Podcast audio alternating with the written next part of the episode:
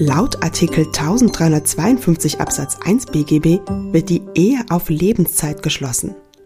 Etwas romantischer vielleicht hört sich das vor der Kirche an, und zwar so. Die Brautleute wenden sich einander zu. Der Bräutigam oder die Braut nimmt den Ring der Braut oder des Bräutigams und spricht, Vor Gottes Angesicht nehme ich dich an als meine Frau oder als meinen Mann. Ich verspreche dir die Treue in guten und in bösen Tagen, in Gesundheit und Krankheit, bis der Tod uns scheidet. Ich will dich lieben, achten und ehren alle Tage meines Lebens. Das heißt, die Ehe verspricht ewige Liebe. Tja, und wenn das nicht so ist, dann greift die sogenannte Ewigkeitsklausel. Haut der Partner oder die Partnerin einfach ab, muss er oder sie eine Vertragsstrafe zahlen. Der Wert richtet sich dann danach, wie lange das Paar schon zusammen war und welchen Anteil von der Ewigkeit gemeinsam verwirklicht hat. Ach, Mist, sagt ihr euch jetzt vielleicht und rechnet an den Fingern ab. Oder, hä, so ein Quatsch ruft ihr. Was erzählt die uns denn da? Recht habt ihr, so ein Quatsch. Die Ewigkeitsklausel hat nichts mit Liebe zu tun. Höchstens, Achtung, kitschig, mit der Liebe zum Rechtsstaat.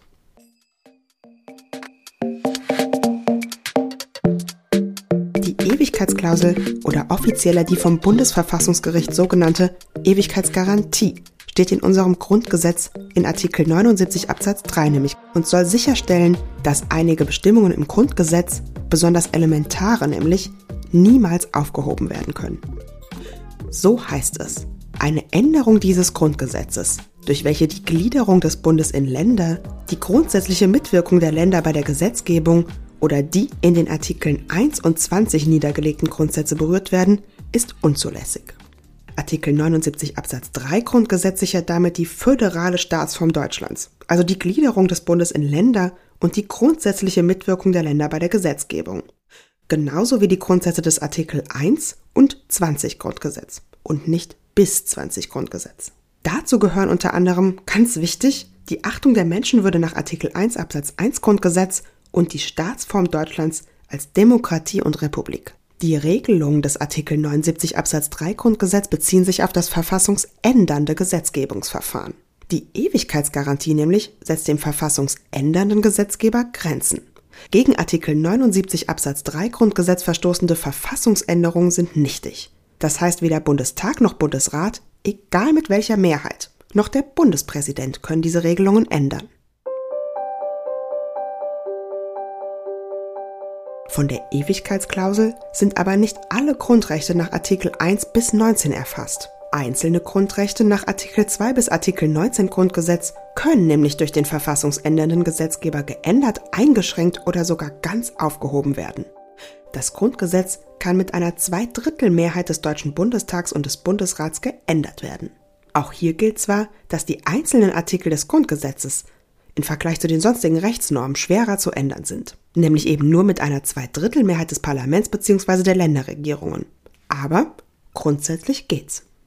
Allerdings eben nur, solange die in Artikel 1 und Artikel 20 Grundgesetz niedergelegten Grundsätze dadurch nicht berührt werden. Wie es zu dieser Ewigkeitsklausel kam, das wird uns jetzt Herr Professor Dr. Austermann erzählen. Professor für Staats- und Europarecht am zentralen Lehrbereich der Hochschule des Bundes für öffentliche Verwaltung in Brühl. Die Ewigkeitsklausel in Artikel 79 Absatz 3 des Grundgesetzes ist eingeführt worden durch den Parlamentarischen Rat 1948-49, weil man verhindern wollte, dass diese neu geschaffene Verfassungsordnung, dieses Grundgesetz, das gleiche Schicksal erleiden könnte wie die Weimarer Verfassung. Die ist 1933 durch ein scheinlegales verfassungsänderndes Gesetz, nämlich das sogenannte Ermächtigungsgesetz vom 24. März 1933, faktisch abgeschafft worden. Bei den Beratungen im Parlamentarischen Rat, die man heute noch durch die Protokolle dieses Gremiums nachvollziehen kann, ist dieses historische Ereignis, diese Abschaffung der Weimarer Verfassung drohend vor Augen gestanden. Man wusste, dass man so etwas für die Zukunft würde verhindern müssen. Und diesen Wert, diesen Zweck hat der Artikel 79.3 weiter behalten. Er schützt unsere Verfassung, den Kern unserer Verfassung vor Änderungen per Gesetz. Die Weimarer Verfassung kannte so einen Schutzmechanismus nicht.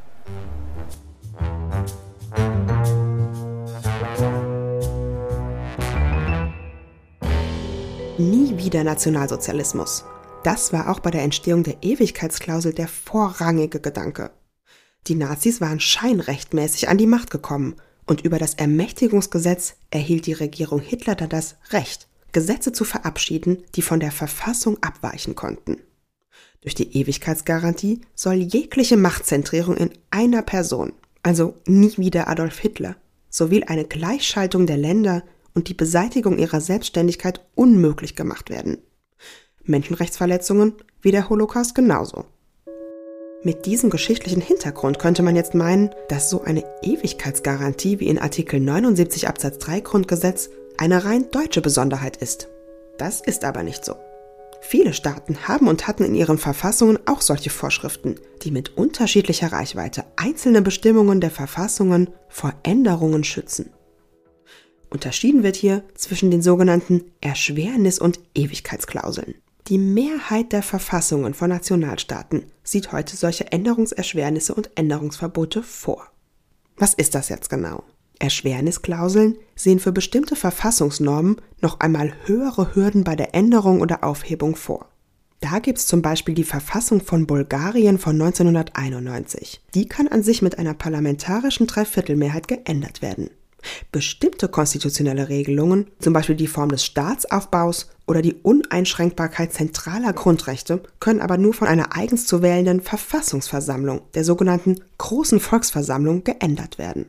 Und bei einer Ewigkeitsklausel, wie unser Artikel 79 Absatz 3 Grundgesetz, werden bestimmte Normen oder Bestimmungen der Verfassungen sogar für unveränderbar erklärt. Hier ein paar europäische Beispiele. Die französische Verfassung von 1958 legt in ihrem Artikel 89 Absatz 5 die republikanische Regierungsform auf Dauer fest. Mir gefällt auch gut die Verfassung Norwegens von 1814, die in der Vorschrift des Paragraph 112 Verfassungsänderung an die Grundsätze und den Geist der Verfassung bindet. Aber auch die portugiesische Verfassung sieht in Artikel 288 eine ganze Liste an Grundsätzen vor, die bei Verfassungsrevisionsgesetzen unberührt bleiben müssen. Zum Beispiel die nationale Unabhängigkeit und die Einheitlichkeit des Staates, die Trennung von Kirche und Staat oder die Unabhängigkeit der Gerichte. So weit, so gut. Vielleicht denken sich jetzt aber ein paar Füchse von euch, Tja, aber kann denn nicht einfach die Ewigkeitsklausel nach Artikel 79 Absatz 3 selbst abgeschafft oder geändert werden? Schließlich schließt sie sich ja, ihrem Wortlaut nach zumindest, nicht selbst in die Unabänderlichkeit ein. Tatsächlich gibt es in manchen Ländern Beispiele, in denen die Ewigkeitsklauseln missachtet oder sogar auf rechtskonformem Wege geändert wurden. Wie es in dem Artikel Sag niemals nie aus dem Jahr 2015 von Dr. Michael Hein im Katapult-Magazin zu lesen ist. Etwa wie er schreibt in Portugal, wo 1989 per Verfassungsänderung Teile des Änderungsverbots gestrichen wurden. Tja, und was ist dann die praktische Relevanz dieser Erschwernis- und Ewigkeitsklauseln? Hier kommt auch noch eine andere Vorschrift des Grundgesetzes ins Spiel. Artikel 146 Grundgesetz, der vorsieht, dieses Grundgesetz, das nach Vollendung der Einheit und Freiheit Deutschlands für das gesamte deutsche Volk gilt, verliert seine Gültigkeit an dem Tage, an dem eine Verfassung in Kraft tritt, die von dem deutschen Volke in freier Entscheidung beschlossen worden ist. Kann also mit einer neuen Verfassung damit auch unsere Ewigkeitsklausel einfach abgeschafft werden? Das wird uns jetzt Herr Professor Dr. Austermann erzählen. Wegen ihrer Bedeutung kann die Ewigkeitsklausel nicht abgeschafft werden. Sie ist gegen eine Verfassungsänderung geschützt. Alles andere wäre auch sinnwidrig. Denn sonst könnte man sagen, gut, es gibt eine Vorschrift, die die Verfassung schützt, aber die schaffen wir einfach ab und dann können wir die Verfassung ändern. Das funktioniert nicht. Äh, diese Änderungsmöglichkeit, die das Grundgesetz offenbar einräumt, in Artikel 146 Grundgesetz kann, jedenfalls nach der juristischen Auffassung, der ich folge, ebenfalls den Grundgedanken des Artikel 79.3 nicht aushebeln. Der 79.3 Grundgesetz ist geschaffen worden 1949. Es ist der, wenn Sie so wollen, authentische Wille des Verfassungsgebers. Der Artikel 146 in seiner alten Fassung, der war ja zuerst auf die Wiedervereinigung ausgerichtet, ist damals ebenfalls geschaffen worden und musste sich deswegen auch an diese Regeln halten. Und diese Regeln haben auch Anfang der 90er Jahre, als die Verfassung im Zuge der Wiedervereinigung geändert wurde und der 146 geändert wurde, ihre Bedeutung behalten. Ich persönlich würde den 146 Grundgesetz, dem ich keinen wirklichen Sinngehalt beimessen kann, abschaffen.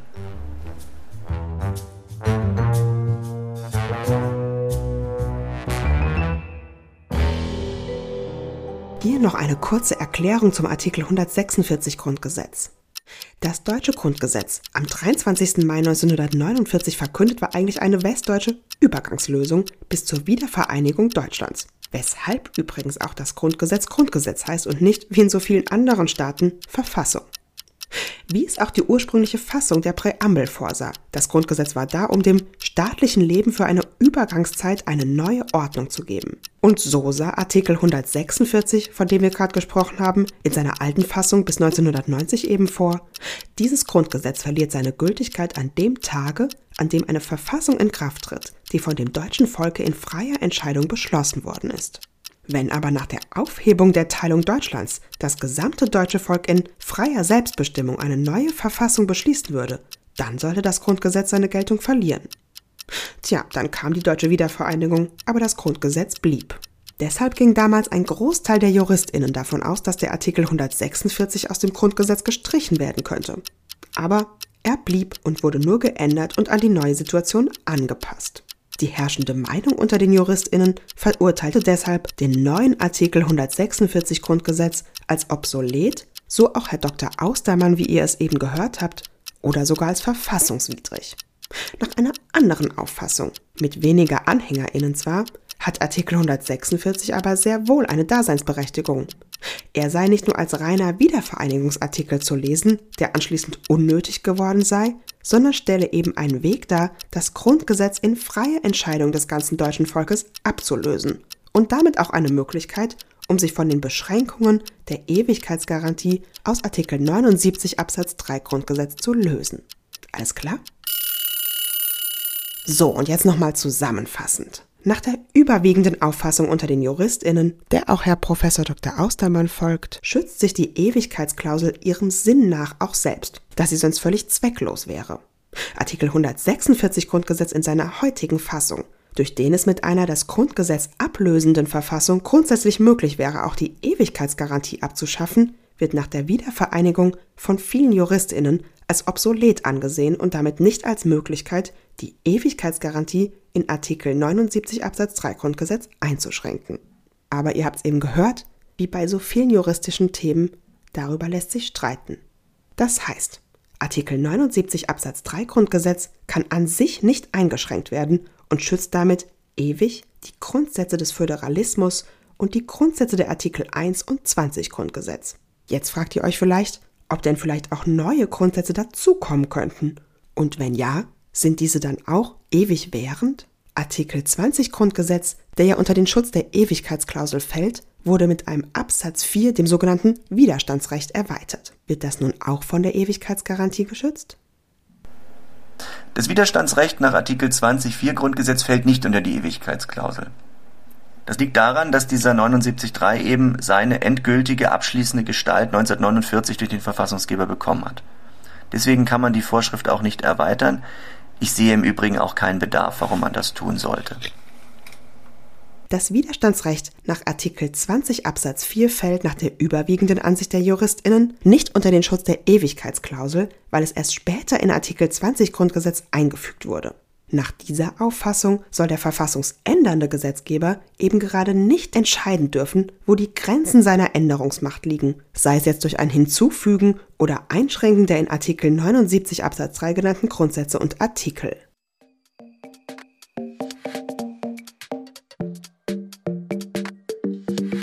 Ewigkeit. Das schien uns Menschen schon immer und in vielen Bereichen ein Anliegen zu sein. So sprechen wir nicht nur von der ewigen Liebe. Auch beispielsweise im Vater Unser, das am weitesten verbreitete Gebet im Christentum heißt es am Ende, denn dann ist das Reich und die Kraft und die Herrlichkeit in Ewigkeit. Amen. Ewigkeit, das bedeutet Stabilität, Verlässlichkeit und eben Unveränderlichkeit. Genauso ist es mit der Ewigkeitsgarantie in Artikel 79 Absatz 3 Grundgesetz, die als Reaktion auf das Dritte Reich garantieren sollte, dass unsere wichtigsten Grundsätze unverändert bestehen bleiben. Die Weimarer Reichsverfassung kannte so eine Vorschrift nicht, wie wir an der Geschichte sehen konnten. Und die zeigt, selbst wenn es, beispielsweise durch einen Putsch, natürlich immer noch dazu kommen kann, dass jegliche rechtsstaatlichen Grundsätze über den Haufen geworfen werden. Dann aber zumindest nicht im Rahmen einer vermeintlichen Legalität, wie es bei den Nationalsozialisten der Fall war.